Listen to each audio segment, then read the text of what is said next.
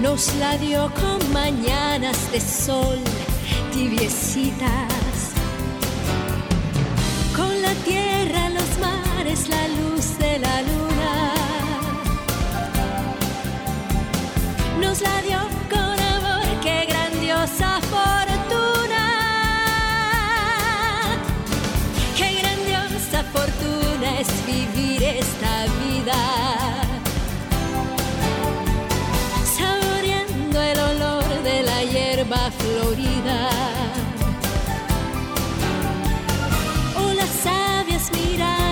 tienen las madres. Cuando ven que sus hijos se vuelven verdades.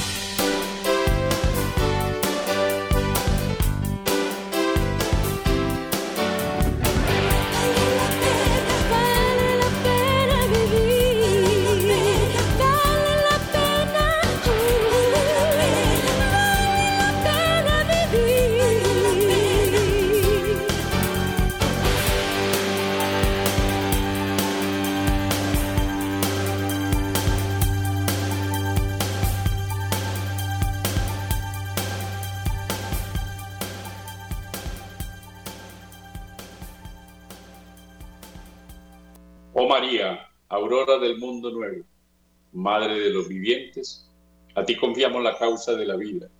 Mira, Madre, el número inmenso de niños a quienes impiden nacer, de pobres a quienes se hace difícil vivir, de hombres y mujeres víctimas de la violencia inhumana, de ancianos y enfermos muertos a causa de la indiferencia o de una presunta piedad.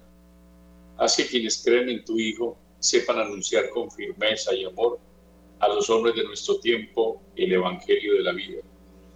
Alcánzales la gracia de acogerlo como don siempre nuevo, la alegría de celebrarlo con gratitud durante toda su existencia y la valentía de testimoniarlo con solícita constancia para construir, junto con los hombres de buena voluntad, la civilización de la verdad y el amor, para alabanza y gloria de Dios, Creador y amante de la vida. Amén. Amables oyentes, un cordial saludo. Nos alegra mucho estar desde Construyendo Familias para el Amor con ustedes en este nuevo espacio.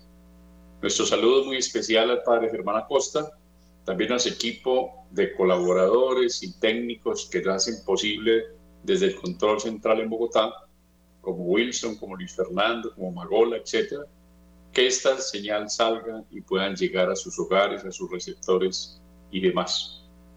Bueno, estamos en Construyendo Familias para el Amor. Y he encontrado un tema que he venido reflexionando en los últimos días y que me parece que es importante compartir con ustedes.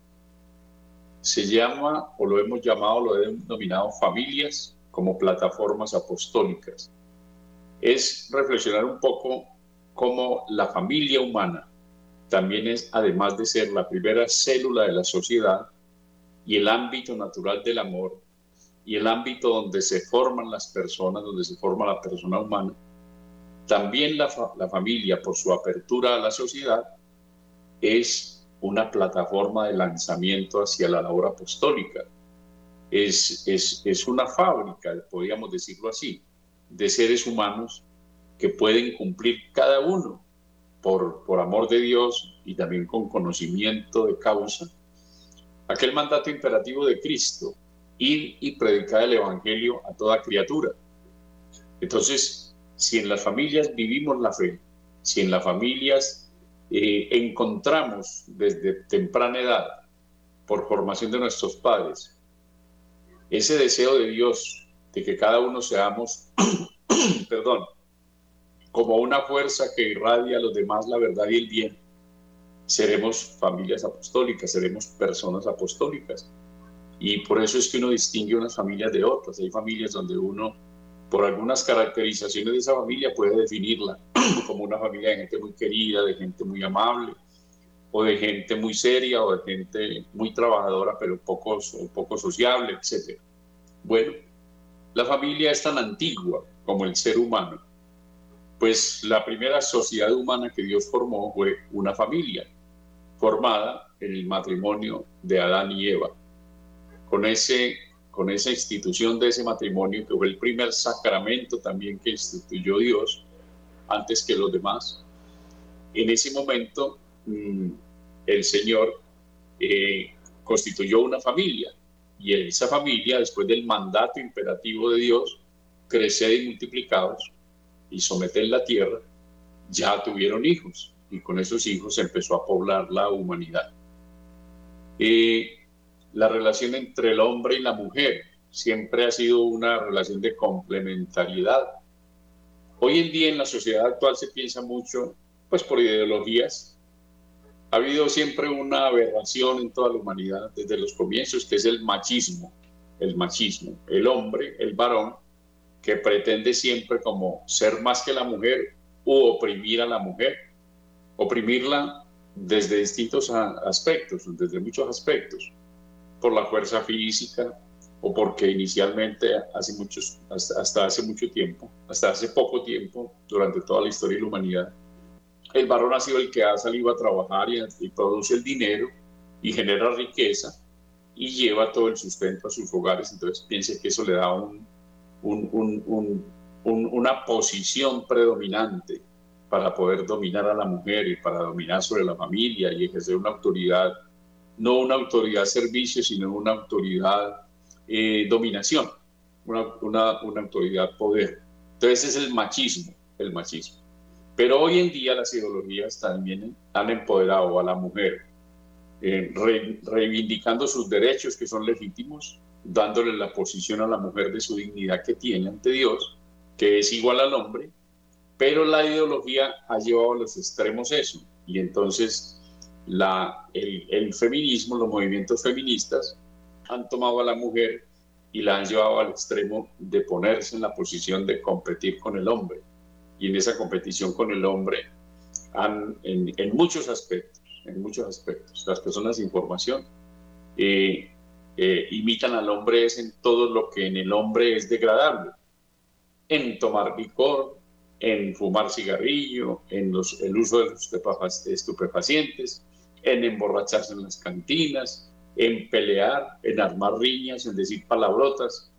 Y, bueno, casi que hoy en día tampoco los varones encuentran como con quién casarse porque encuentran unas mujeres que son irresistibles para eso, porque han perdido su feminidad, que es muy diferente feminidad a feminismo. Pero si me quedo aquí, pues de todas maneras no desarrollamos el tema que les he propuesto, las familias como plataformas apostólicas.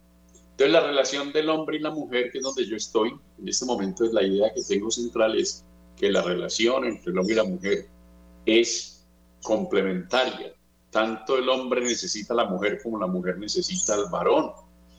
De hecho, cuando Dios iba a crear a la mujer, a la primera mujer, Eva, nuestra madre Eva, eh, dijo, hagámosle una ayuda adecuada, hagámosle una obra trinitaria, porque está en plural, hagámosle una ayuda adecuada, porque no es bueno que el hombre esté solo. Entonces, eh, eh, la, la, mujer es la ayuda adecuada al varón y el hombre es la ayuda adecuada a la mujer. La psicología, la corporalidad, la anatomía, todas, todas estas cosas son complementarias y entonces al ser complementarias enriquecen la relación. El amor humano es el fundamento de la familia humana. Si una familia no está fundamentada en el amor, va a fracasar. Y hoy en día, de hecho, hay muchas familias que no están fundamentadas en el amor, sino que están fundamentadas en la sexualidad, están fundamentadas en la lujuria, están fundamentadas en las conveniencias, están fundamentadas en impulsos y entonces duran hasta que dura el impulso. Y esas familias están sembradas sobre arena movediza o sobre espuma y se van a caer. Por eso se caen tantas familias, por eso se caen tantos matrimonios, por eso se amargan tantas vidas, se aburren tantas existencias, se llena la gente de vacío y hay gente que no resiste la vida quisieran como huir de la vida, porque han, funda, han, comenzado una familia que no está fundamentada en el amor, sino en otros criterios. Hay que tener mucho criterio. para formar la familia hay que fundarla primero que todo sobre el amor. Y no solo el amor caprichoso humano, el concepto de amor que tengamos. No, hay que, hay que fundarla sobre el amor de Dios. Entonces hay que conocer mucho cómo es el amor de Dios y desde ese amor de Dios, quererme yo, querer a mi cónyuge, que su cónyuge, que el cónyuge se quiera a sí mismo y que después de querer a Dios y quererse a sí mismo, me quiera a mí. Así estamos garantizando un amor humano, pero un amor humano trascendente, un amor humano eh, que, que, desea lo mejor para el, para el otro, un amor benevolente que no muere, el amor benevolente no muere jamás. También la familia tiene el encargo, lo decíamos antes, la generación y educación de los hijos, no solo la generación. Generar hijos, cualquier persona es capaz, desde que esté en condiciones, que ya, que ya esté fecunda y que tenga la edad y todo eso, que su cuerpo esté maduro para eso. Engendrar, casi que cualquier persona es capaz de engendrar y muchos engendran sin amor, sin amor, únicamente por, por impulsos de la lujuria. Eso lo hace todo el mundo, pero después de tener los hijos, que ya generen los hijos, lo que sigue es una tarea para toda la vida, la educación de los hijos, formación de los hijos, formar su conciencia, formar su inteligencia, formar su voluntad, formar su afectividad, formarlos para el trabajo, formarlos para una vida responsable, formarlos en las virtudes, enseñarles qué es el amor, qué es la verdadera libertad y demás. Entonces, esa asistencia de educar a los hijos tampoco termina nunca. Ya los hijos los engendramos y ya nacieron. Y ahí en adelante hay una tarea para toda la vida. Para toda la vida. Entonces, él, viendo eso, el matrimonio es una llamada divina. El matrimonio es, tiene un querer de Dios que nos trasciende a nosotros. Nosotros pensamos muchas veces que sí, que fue una situación que se dio, que son las conciencias de la vida, que yo siempre quería casarme, formar una familia, y entonces se dio y tal, y que fue un convenio pues entre dos personas, un varón y una mujer, y formar una familia. Sí, a veces no trascendemos a pensar que detrás de eso está el creador. El creador tenía previsto, previsto que se formara una nueva familia con fulanito, con sutanita, y que los creó para eso, porque al crearlos para eso iban a fundar su principal empresa de su vida, que era formar una familia y tener unos hijos para el Padre Celestial. Entonces, esa es una misión divina y eso se llama vocación, vocación. El matrimonio es una vocación a la santidad. El Señor quiere que todos seamos santos y lleguemos al conocimiento de la verdad. Eh, y para eso nos da siempre una vocación. Con la vocación descubrimos la misión y vivimos la misión. Pues el matrimonio es una llamada universal a la santidad. Es tan, vocación como la vida de una religiosa, como la vida de un sacerdote, eh, haciendo la acotación y aclarando que la vida del sacerdote, el sacerdote eh, es, eh, es un varón elegido y escogido por Dios desde la eternidad para que sea un sacerdote de Cristo y para que sea ungido como Cristo y para que renuncie a los amores del mundo por servir plenamente al amor de Dios y por ese amor de Dios a la humanidad. O sea, el sacerdote ha sido llamado a eso. Entonces también tiene una vocación divina, superior, digamos, sublime, pero la del matrimonio también es tan sublime como la de él, porque sin matrimonio no habría sacerdotes. ¿En, en qué hogares iban a nacer los sacerdotes?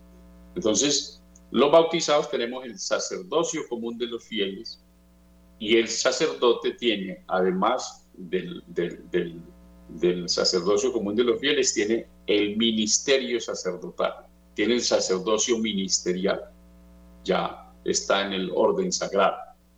Llega un momento de la vida adulta donde las personas elegimos si elegimos la vida eh, consagrada o si elegimos la vida matrimonial. Ahí se dividen los dos caminos y ambos llevan a Dios. Entonces el matrimonio no es una simple institución social. A veces se pensaría que es una simple institución social. Desde la sociología sí, se ve que es la célula básica de la sociedad y eso es indiscutible. Para Cristo, cada, cada familia es una, una iglesia doméstica.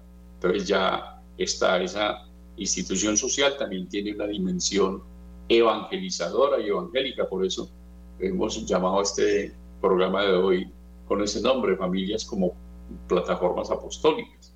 Entonces, como es una escuela, es una pequeña parroquia, es, la, familia es una, una, una iglesia doméstica, una, pequeña, una iglesia pequeña, pues debemos vivir lo mismo que vive la iglesia, que los sacramentos, respetarnos, amarnos, querernos, propiciar cada uno el crecimiento mutuo de los demás, etcétera eh, tampoco es un remedio, el matrimonio no es un remedio a las debilidades humanas. En mucha época se pensó así y hubo teólogos incluso que los llegaron a, definir así. Seguramente que en muchos casos, para muchas personas promiscuas o que, o la soltería son muy desorganizados sexualmente, de pronto un buen matrimonio con buena responsabilidad, con buen criterio, puede, puede de todas maneras ser una, una, situación que remedie en parte esas, esas inclinaciones eh, humanas. Y entonces ya dejan de ser debilidades para pasar a ser algo normal. Pero no es el fin primario del matrimonio, el remedio a la concupiscencia. El, el, hay dos fines primarios del matrimonio, que uno es un fin unitivo y otro es un fin procreativo. El fin unitivo es cómo los cónyuges deben vivir y crecer eh, unidos en comunión, en comunión de amor, en comunión de comprensión. Y el fin procreativo es la procreación y educación de la prole. Bueno, entonces es una auténtica vocación sobrenatural, es una vocación sobrenatural. Y ahí está Cristo siempre, que quien nos da su bendición en el matrimonio, está para asistirnos con su gracia, con una gracia que se llama gracia de Estado, con la gracia de Estado Dios siempre nos estará ayudando, eh, eh, fortaleciéndonos, aclarándonos caminos, fortaleciendo el hogar, fortaleciendo al uno que se desvanece, al otro que no comprende, y las, los problemas y las tribulaciones propias de la vida, con la gracia de Dios, se van llevando, siempre mucho más llevadera la responsabilidad matrimonial y la vida matrimonial, cuando hay un sacramento que cuando no lo hay. Yo aprovecho para, para invitar a, las, a los oyentes, a las personas que escuchan este programa y que de pronto viven en situación de, de, unión de hecho con alguien, eh, entonces dicen mi pareja, mi pareja, pero no están casados en matrimonio. Y si no tienen dificultad para casarse, vayan al altar, pidan la gracia de Dios, pídanle luces al Espíritu Santo, Pídanle a sus ángeles de la guarda que les ayuden a aclarar las cosas. Pidan la gracia, pidan a la, Sagrada Familia de Nazaret que los fortalezca, que los ilumine y vayan cuanto antes eh, obedientemente a la obediencia del Señor, a los pies del Señor. Lleven esa relación a la dignidad de sacramento, como en las bodas de Caná, donde el matrimonio que era de institución natural hasta ese momento y que sigue siendo de institución natural, fue elevado por Cristo a la dignidad de sacramento. Desen ese regalo a sus almas. Y los que viven en unión de pecado y no se pueden casar por obvias razones, pues paren de pecar. Dejen de... Es, es mejor perder la relación con una persona y perder esa, perder esa situación que perder el alma. ¿De qué le sirve al hombre ganar el mundo entero si pierde su alma? Entonces aprovechen eso. Si pueden llegar al matrimonio, lleguen a él. Y si es imposible llegar al matrimonio, es mejor perder una relación que perder el alma. Bueno, ahí les dejo la inquietud, ustedes los llevan a la oración y todo eso. Entonces es una auténtica vocación sobrenatural. Y dice San Pablo que el matrimonio es un sacramento grande en Cristo y en la iglesia. Nos lo dice en Efesios 5:32, sacramento grande en Cristo y en su iglesia. El amor está en la estructura ontológica del ser, tarea que ha de realizarse con libertad personal. En la estructura ontológica, o sea, en ese misterio que explica la razón de ser de cada ser humano, esa es la, la dimensión ontológica, se refiere al ser, está en el fondo subyace el amor, el amor hay que realizarlo. El amor invita a la donación, el, amor invita a la recepción, a aceptar a otros, a, aceptar a un ser amado. Pues eso está en el fondo del ser, del ser, por eso existe el matrimonio, para que el hombre realice esa dimensión ontológica, de darse, de, darse a otro, y darse a tal punto que ese amor es fecundo. Un amor que no sea fecundo no es amor verdadero. Todo amor verdadero es un amor fecundo. Entonces, el amor esponsal se prolonga y deriva en el amor que da vida. Es un amor paterno-filial, es un amor, eh, claro, primero es un amor esponsal, el de los esposos, y cuando hay, vienen los hijos, nace un nuevo amor también, es el amor paterno-filial, que es el amor de los padres a los hijos. Eh, más concreto como el amor paterno y el amor materno, y el amor de los hijos al papá o el amor de los hijos a la mamá, y lo mismo que la mamá y el papá a los hijos. Entonces mira cómo va creciendo la familia humana y cómo va trascendiendo el amor. Esos hijos van a llevar el amor recibido de los padres a su ámbito laboral, a su ámbito social. Los eh, esposos están llamados a identificarse y realizarse en el amor conyugal. Por eso el fin unitivo del matrimonio. Una persona que me realiza, que me ayuda a descubrir las potencialidades que tengo, que me ayuda a ser mejor persona, que me ayuda a corregir mis defectos. Eso es una belleza, el amor, el amor conyugal. Oiga, pero es tiempo de que escuchemos una canción, vamos a una, a una pequeña pausa y ya continuamos.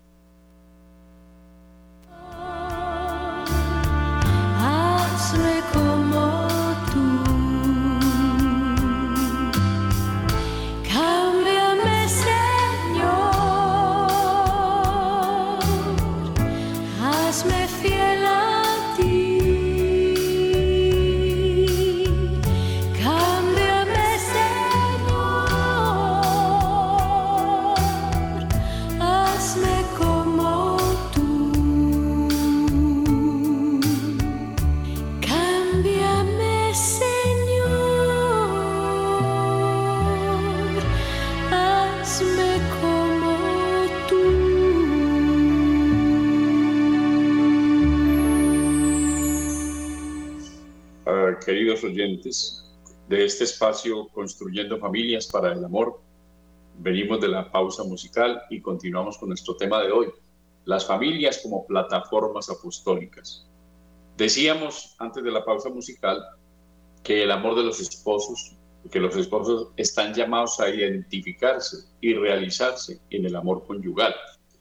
En cierta forma, una esposa y un esposo, antes de casarse, están en un proceso de mejora, pero todavía no son lo que deben ser. Entonces falta un proceso de maduración, falta un proceso de entrega, falta un proceso que se va a ejercitar hasta la muerte, que es un proceso continuo de entrega, de recepción, de saber dar, de saber recibir, de saber esperar, de sacrificarse, de mortificarse, de ofrecer el dolor, de estar llenos de esperanza, de emprender nuevas luchas, nuevos proyectos, de recibir con alegría a los hijos, de realizarse en cada hijo, de ver la prolongación de la vida y, la, y el amor del otro cónyuge en esos hijos, ver el producto del amor y con eso todo lo que trae la vida. Entonces, las personas son ya mucho más maduras, más completas, siguen realizando y siguen caminando hacia el deber ser. Morimos sin ser todavía lo que debemos ser, porque el caminar del ser humano es un caminar hacia el deber ser, caminar hacia aquel que debemos ser según el plan de Dios y que todavía no somos. ¿Por qué todavía no somos? Porque el perfeccionamiento humano es una labor constante que termina con la muerte, aunque ahí no hayamos llegado a nuestra plenitud. Eh, la, la plenitud es la santidad. Esa es la plenitud del ser humano, la santidad, porque es lo que quiere Dios que seamos. Quiere que seamos santos e irreprochables en su presencia. Quiere que seamos santos, que ninguno nos condenemos y que lleguemos al conocimiento de la verdad. Pero en ese caminar no somos totalmente virtuosos, totalmente perfectos. Los únicos perfectos son Cristo y la Santísima Virgen María. Él porque es Dios, ella porque es inmaculada, porque fue preservada del pecado original. De resto los demás todos somos frágiles y, arrastramos miserias. Y nos da perecita y nos da rabia y nos irritamos y nos ponemos tacaños y nos ponemos altaneros y nos ponemos furiosos y nos ponemos resentidos y nos cuesta perdonar. Todas esas cosas que todos arrastramos. Entonces, morimos, el día que morimos todavía estamos luchando contra nuestras propias miserias. Entonces, pero el matrimonio ayuda mucho, el cónyuge ayuda mucho a ese crecimiento y a esa mejora personal. Por eso los, los esposos se van como identificando en una, en una dinámica matrimonial y en una individualidad que tiene cada matrimonio. Pero lo ideal es que a la vez nos vamos identificando, tanto ella como él, con Cristo. Esa es la ayuda mutua, ayudarle al otro en la identificación con Cristo. ¿Cómo nos identificamos con Cristo? Imitando todo lo de Cristo, leyendo el Evangelio, yendo a esa fuente sagrada de la Sagrada Escritura todos los días. Ojalá asistir al santo sacrificio de la misa todos los días y comulgar con Cristo, que eso es pura gracia para el hogar, para las familias. En estos tiempos no nos podemos dar el lujo de no estar en gracia de Dios con este mundo tan convulsionado como está. Y con ese aviso perentorio que nos hace el Señor, que estemos vigilantes, que no sabemos ni el día ni la hora. De pronto lo sorprende a uno la muerte, mal parqueado, muy mal parqueado en la vida, lleno de ideologías, lleno de cucarachas a la cabeza, lejos de Dios, con, los, con el alma descuidada y, llenos, por ejemplo, hasta, hasta llena la chequera, llenos de patrimonio, llenos de riquezas, llenos de, de, cosas materiales que no sirven para nada y que de pronto puede ser la ruina de nuestra alma. Que estar ricos en Dios, llenos de Dios, y es identificarse entre los esposos, es, es enriquecernos mutuamente, corrigiendo nuestros defectos, ayudándonos a crecer en virtudes, mejorando como personas y acercándonos cada vez más y más a Dios, conocerlo cada vez más para amarlo mejor. Esa identificación con Cristo que debemos querer, los cónyuges el uno para el otro, esa es una, una labor muy bonita que se da privilegiadamente en la familia, primordialmente en la familia. Fuera de la familia hay muchos medios de formación, muchos institutos de formación, está la misma iglesia, las parroquias, con muchas pastorales y todo eso pero la práctica del Evangelio está en la vida íntima, está conviviendo matrimonialmente. Entonces, el amor no es una eventualidad, sino una dimensión de la obra de la creación y de cada criatura humana. El amor es para ponerlo en práctica. ¿Y dónde más que en la familia para ponerlo en práctica? La familia no es solo fundamento de la convivencia humana, sino el lugar donde se forma la personalidad y se enseña a amar y a servir. Eso es lo que debemos hacer con los hijos, enseñarles a amar y a servir. Y también al cónyuge. Si de pronto al cónyuge le falta amar y servir, enseñémosle a amar y servir, aprendiendo nosotros esto también. No descuidemos tanto el alma. A veces estamos súper alimentados, el cuerpo, súper alimentados, comiendo todo lo sano, comiendo rico, tal. ¿Y el alma qué? Y el alma raquítica, el cuerpo totalmente barrigón y, y, pomposo, y, y bien vestido, bien perfumado. Y el alma, el alma por Dios. Entonces, no, como decía el santo cura de Ars, que, le decía, que le decía el alma al cuerpo, o cuerpo, ¿qué te he hecho para que me trates tan mal? ¿Qué te he hecho para que me trates tan mal? Y un santo decía, el cuerpo y el alma son dos enemigos que no pueden separarse y dos amigos que no se pueden ver. Es una muy buena definición. El cuerpo y el alma son dos enemigos que no pueden separarse y dos amigos que no se pueden ver. Pues hagamos los dos amigos, dos amigos que sí se pueden ver, porque tan grato es para Dios el cuerpo como el alma, y ambos son de Él, todos son de Él, cuerpo, alma y espíritu son de Dios. Entonces, qué bueno vivir esa unidad de vida. Todo mi cuerpo, toda mi alma, todo mi espíritu son para Dios. Ayudarle al cónyuge a que piense así. Entonces la familia no es solo el fundamento de la convivencia humana, sino el lugar donde la persona, eh, eh, la persona forma la personalidad y, enseña y se enseña a amar y a servir. El amor como donación lleva al hombre y a la mujer a la plenitud de la humanidad. Plenitud de humanidad es saberse dar, darse por amor, darse sin interés, darse plenamente a los demás sin esperar nada a cambio, como Cristo, que se da plenamente sin esperar nada de nosotros, lo único que espera de nosotros es que queramos su amor, que nos dejemos amar, que nos dejemos amar. El, uno se va al infierno por no dejarse amar de Dios. No es por no amarlo, sino por no dejarse amar de Él. El enamoramiento es muy importante para conocer y descubrir y consolidar el amor verdadero. Hoy en día se viven muy mal los noviazgos.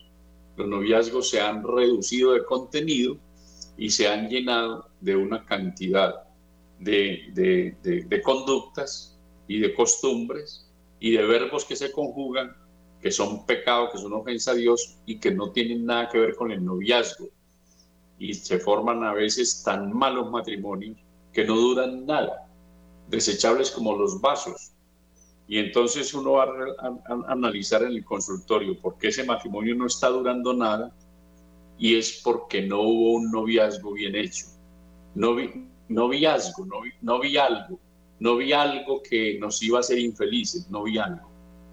Fui ciego por, por, porque me cegaron las tentaciones, porque me cegó el deseo. Entonces, y, y, conjugué verbos que no me era lícito conjugar todavía porque se conjugan en el matrimonio. Entonces, el noviazgo es muy importante para conocer a la persona con la que voy a, emprender el viaje más largo de mi vida y a emprender la empresa más importante de mi existencia. En las relaciones del alma con Dios también debe existir el enamoramiento.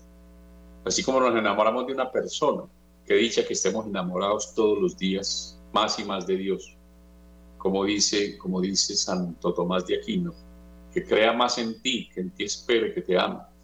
En un himno eucarístico que se llama Adoro te devote, el Adoro Te Devote de Santo Tomás de Aquino, búscalo en internet, es muy lindo para que lo, ojalá lo medites todos los jueves del año, todos los jueves de tu vida, que lo lleves a la oración, el jueves eucarístico y sacerdotal. Adoro Te Devote Latenis Deitas, te adoro con devoción Dios escondido. Y en una de esas peticiones dice que yo crea más y más en ti, que en ti espere, que te ame. Esa es la, esa es la labor del alma, ese es el amor de los amores, que nos debemos enamorar. Una persona enamorada de Dios eh, seguramente estará enamorada siempre de quien debe estar enamorado, no de nadie más. No se concibe la vida sin el amado, sin el ser amado. Y así lo dice el libro del Cantar de los Cantares, uno de los libros más emotivos que hay, más eróticos, con amor más limpio. Un amor erótico pero limpio, el amor de Dios. Cómo Dios corteja el alma, Así corteja nuestra alma. Dios está enamorado de nosotros. Sale al encuentro de nosotros, desde antes que amanezcamos ya Él está despierto esperando nuestro despertar, para decirme, mira, volviste a resucitar, te he regalado este día para que me ames, para que nos amemos, para que reciba mi amor y para que desde mí ames lo que tienes que amar y ames las criaturas. No debe ser inestable ni efímero el amor verdadero, no debe ser ni, ni inestable ni efímero, sino un amor firme, profundo, un amor para siempre. Por eso la persona que se casa, los que nos casamos, le prometemos amar y respetar a esa persona hasta que la muerte nos separe. Amar y respetar. En esos dos verbos está reunido todo. Amar y respetar, y amar es respetar, y respetar es amar. Y debe ser un amor constante, un amor dinámico y creativo. ¿Qué es constante? Amar en la angustia, en el dolor, en la alegría, en la tristeza, en la enfermedad, en la salud, en la pobreza, en la riqueza, en, eh, cuando me aplauden, cuando, cuando se burlan. Siempre, estar amando siempre, pase lo que pase. Amar, pase lo que pase. ¿Por qué? Porque uno cuando ama, pase lo que pase, que está amando con la voluntad. Y la voluntad es una decisión. El amor es una decisión, el amor no es un sentimiento. Pobres matrimonios y pobres hijos, si los quisiéramos según nuestro sentimiento. Si cuando tenemos buenos sentimientos los queremos y cuando no tenemos buenos sentimientos los aborrecemos y despreciamos a los hijos. Pobres hijos, pobre humanidad. Y así está la humanidad, porque muchas personas reducen el amor a un sentimiento y reducen la persona a un instrumento de placer, a una cosa, a un pedazo de carne. Entonces, cuando ese pedazo de carne se me va a ir, me dice que no sigue conmigo, entonces la mato. La mato y la descuartizo. Y eso está el mundo está lleno de eso actualmente. Es el demonio el que está ahí. Ahí no está el que nos debe casar, ahí no está Cristo. Entonces, ¿por qué? Pues es un concepto del amor. La clave de la vida es el concepto del amor. Los autores, todos los autores que escriben obras de literatura, fíjate qué concepto tienen del amor. Y según cómo conciban el amor, así es de importante leer sus obras. Si tienen un concepto del amor totalmente erótico, totalmente mundanizado, totalmente pecaminoso. No sirven para nada como autores. Uno a veces piensa que lleva un gran libro debajo del brazo, lleva una carga de basura. Se escribe mucha basura. No puedes estar leyendo todo lo que haya por ahí, ni aplaudiendo todo lo que, ella, lo que la gente aplaude.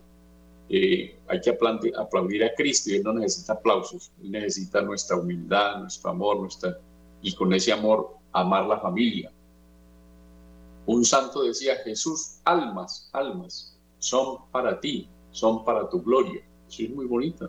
Y eso debemos enseñarle a los hijos, a nuestro cónyuge, y tener sed de almas, que nos duela una persona que está viviendo mal, que nos duela una persona que está enredada en, en, situaciones que la persona no lo hace por maldad, pero que la ignorancia lo tiene enredado, viviendo mal, que nosotros con mucha, con mucha, con mucho tino, con mucha prudencia, pero con mucho amor y con mucha claridad y con mucha oportunidad, le ayudamos a la persona a salir del error, acercar almas a Dios. Eso es una labor personal, pero también de las familias. Esos almas, almas, son para ti, son para tu gloria. Los enamorados no saben decirse adiós, se, se acompañan siempre. Eh, pensemos, tú y yo amamos hacia el Señor, los enamorados no saben decirse adiós. Se tienen que decir a veces adiós, pero se siguen amando, aunque haya distancia. Eh, no, saben, no saben decirse adiós y se, y se acompañan siempre. Entonces están en medio de la distancia, siempre están eh, haciéndose saber que aquí estoy, que te estoy pensando, que cómo vas, que contando cómo estamos. Amamos hacia el Señor, tenemos cada día ese diálogo con Él, Señor, aquí estoy, Gracias por este amanecer, o gracias por este aguacero, gracias por este sol tan bonito, gracias porque me permites caminar. Me duelen las rodillas, pero tengo rodillas, pero tengo pies. Agradecer lo bueno de las cosas, no quejarnos por las tres o cuatro cositas malas que nos, que nos hacen doler el alma, no agradecerle las 120 mil buenas que tenemos y que no las echamos, que no, que no, que no, que no recapacitamos en ellas si apuntáramos 100 cosas buenas en un papel, 100 cosas buenas que tenemos, todas son don de Dios, pero a veces no pensamos en esas 100, sino en una, me está doliendo mucho la cabeza, me está doliendo mucho la espalda, y me despreciaron. O una persona que quiero que me quiera más, no me quiere más, no me ha dicho que me quiere, está perdida. No, no pongamos nuestro amor en las criaturas, nuestro amor debe estar en Dios, que nuestro amor, y que amemos a los demás por amor a Dios, no por amor a nosotros, por un egoísmo nuestro, sino amar desde Dios. Esa es la manera de amar, amar desde Dios. Ese enamorarse del alma, al saberse amado por Dios, es luz y es fuerza que da razón a la vida del cristiano. Enamorados, que mi alma se enamore de Dios, pero porque también sé que Él está locamente enamorado de mí. Y Dios está locamente enamorado de ti, de mí, de cada persona en particular. No le importan nuestros pecados. A los que tienen que importarle nuestro pecado es a nosotros mismos. Porque Él no condena a nadie. Nosotros nos condenamos. Nosotros nos condenamos por nuestro mal uso de la libertad, por nuestro mal uso de la voluntad. Dice un santo de Chile, San Alberto Hurtado, un santo de Chile, no muy antiguo, ese santo es eh, sacerdote, yo creo que lo canonizaron hace menos de 10 años, o por ahí 10 años, o menos de 20 años. Él dice, nadie pierde su alma sin su consentimiento. Nadie pierde su alma sin su consentimiento.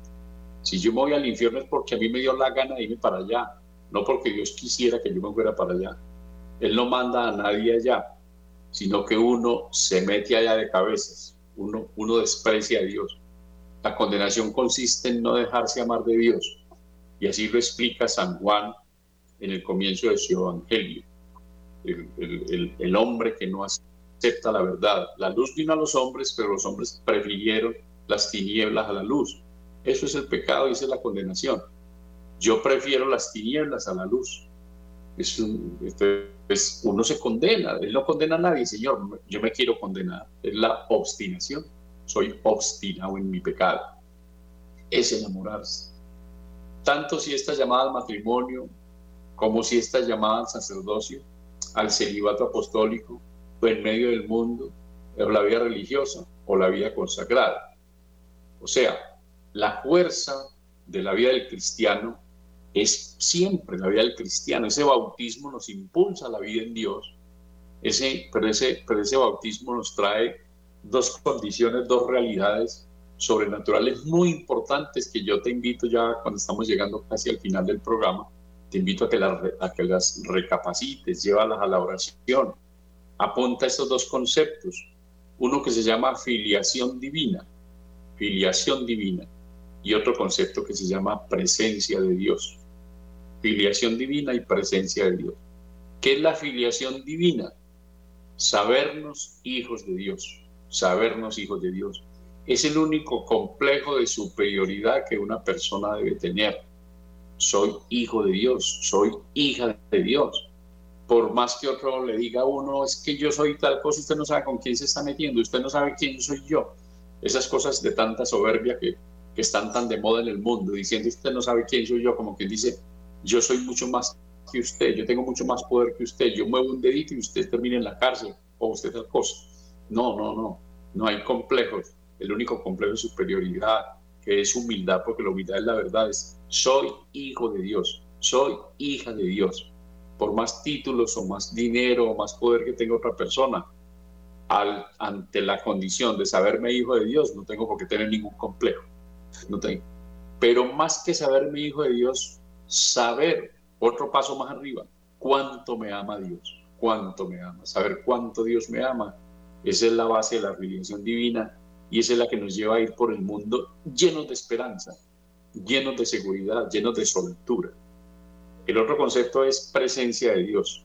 La presencia de Dios es saber que Dios continuamente está conmigo, más si mi alma está en gracia, está dentro de mí, en la persona del Espíritu Santo. Esa persona, Dios viaja conmigo, Dios está conmigo. Y si vas al Salmo 139, ahí te vas a encontrar lo que nos dice el Señor. Dice, tú me sondeas y me conoces, tú me sondeas y me conoces. No he pronunciado la primera palabra y ya el Señor las sabe todas, sabe todas las palabras que yo voy a pronunciar en mi vida. Así, así nos ama Dios. que hasta los cabellos de nuestra cabeza están contados. Eso es mucho amor de Dios. Nosotros no alcanzaremos a entender suficientemente eso. Y todo esto se aprende en la familia. Entonces, mira la importancia. Entonces dice aquí, tanto si me llama matrimonio, como si se llamaba al sacerdocio. El sacerdocio son los, son el ejército de Cristo, son los hijos predilectos de la Santísima Virgen María, los sacerdotes. Y San Juan Pablo decía, San Juan Pablo II decía que son fibras los sacerdotes, fibras del sagrado corazón de Jesús. Hay que querer mucho al sacerdote, hay que respetar mucho al sacerdote, hay que venerar al sacerdote. No podemos criticar a los sacerdotes. Si vemos algo malo en un sacerdote, oremos por él, oremos por él. Si somos muy valientes y tenemos acceso a él, hagamos una corrección fraterna, a solas, ayudémosle, ayudémosle al sacerdote, pero nunca jamás critiquemos al sacerdote, no toquemos a los Cristos de Cristo, no le toquemos sus Cristos, dejemos al sacerdote tranquilo, son una lumbrera, son unos varones elegidos por Dios para trabajar para su reino, para trabajar para su reino. Tienen mucha responsabilidad ante Dios y ante la sociedad. Entonces, si, si no son mejores de lo que quisiéramos es porque no hemos rezado lo suficientemente por ellos. Recemos mucho más por los sacerdotes, sacrifiquémonos mucho más por los sacerdotes, hagamos mortificaciones por los sacerdotes, no los critiquemos, amémoslo, que ellos también llevan una cruz muy pesada y han renunciado a todo por nosotros, por el reino de Dios, y por atendernos a nosotros que somos las almas de Dios. Entonces, eh, el sacerdocio, amor, al, al, sacerdote le corresponde conocer el amor de Dios, como a los laicos también, pero con mayor razón para poderlo enseñar. El celibato apostólico es una vocación donde la persona está renunciando a tener una familia, está renunciando a ejercer la sexualidad, está renunciando a muchas cosas, a tener el calor de un hogar, para tener el calor de un hogar, de una comunidad, de una comunidad que los abriga, que los arropa sin un espíritu propio.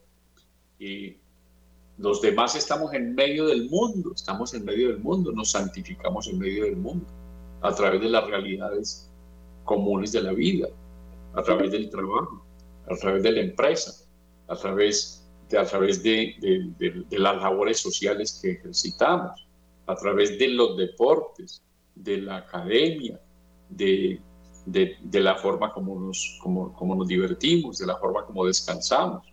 Eh, también lo pueden hacer los sacerdotes, también los religiosos tienen derecho a gozar las cosas ricas que hay en el mundo.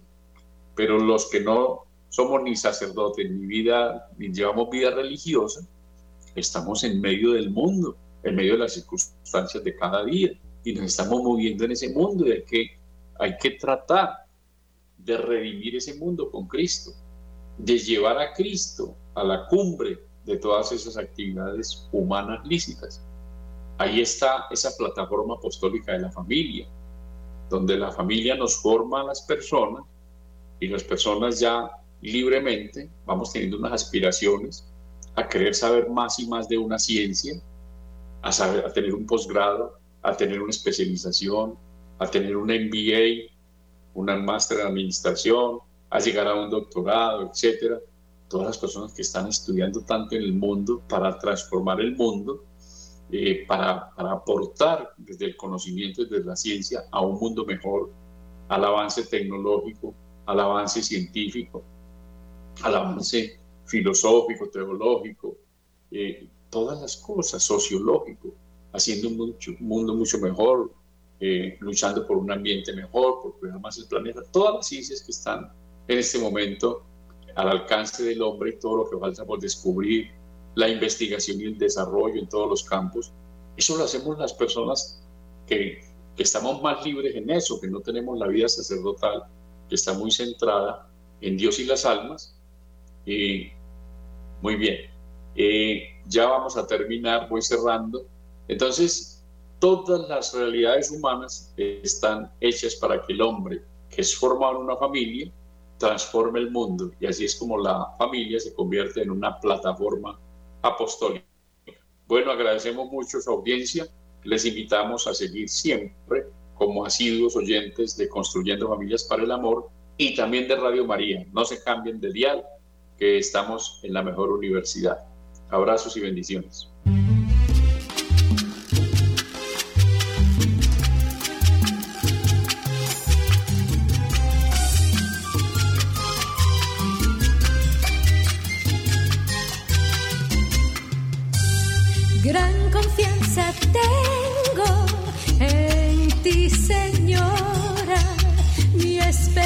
Está en ti, hora tras hora. Gran confianza yo te